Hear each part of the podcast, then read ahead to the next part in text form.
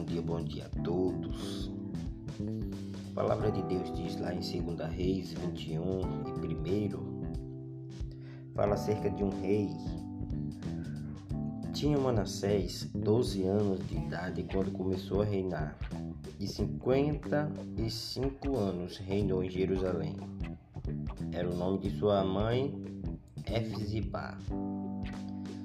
E fez o que era mal aos olhos do Senhor, conforme as abominações dos gentios, que o Senhor desterrara de suas possessões e de diante dos filhos de Israel, porque tornou edificar os altos de que Ezequias, seu pai, tinha destruído, e levantou altares a Baal e fez um bosque como que fizera Cabe, rei de Israel. E se inclinou diante de todo o exército dos céus Aleluia, glória a Deus. E os serviu. E edificou altares na casa do Senhor, de que o Senhor tinha dito: Em Jerusalém porei o meu nome. Também edificou altares a todo o exército dos céus, em ambos os átrios da casa do Senhor.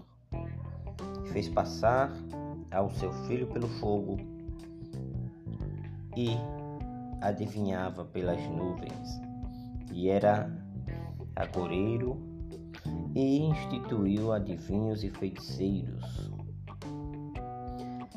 Eu quero dizer com essa palavra o seguinte: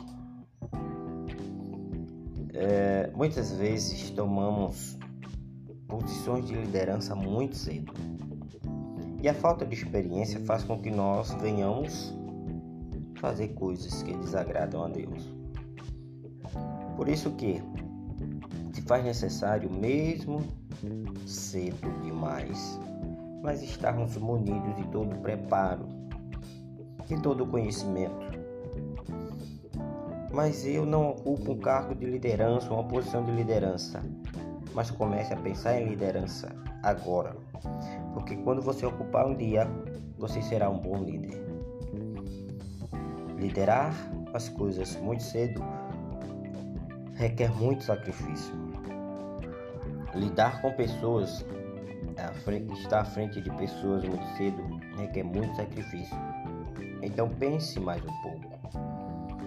Se prepara agora, porque amanhã se torna mais fácil, Então as responsabilidades que tu, que tu tens hoje vai servir de experiência para amanhã. Deus ele te abençoe. Medita nessa palavra. Manassés herdeu muito cedo, fez coisas que desagradavam a Deus.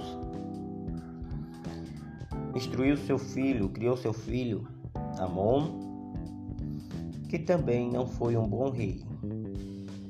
Mas isso só nos serve de aprendizado. Para sermos bons líderes, precisamos ser, ter a experiência, ter uh, o conhecimento, na verdade. Então busque o conhecimento agora, para que ele seja empregado amanhã. Que Deus ele te abençoe.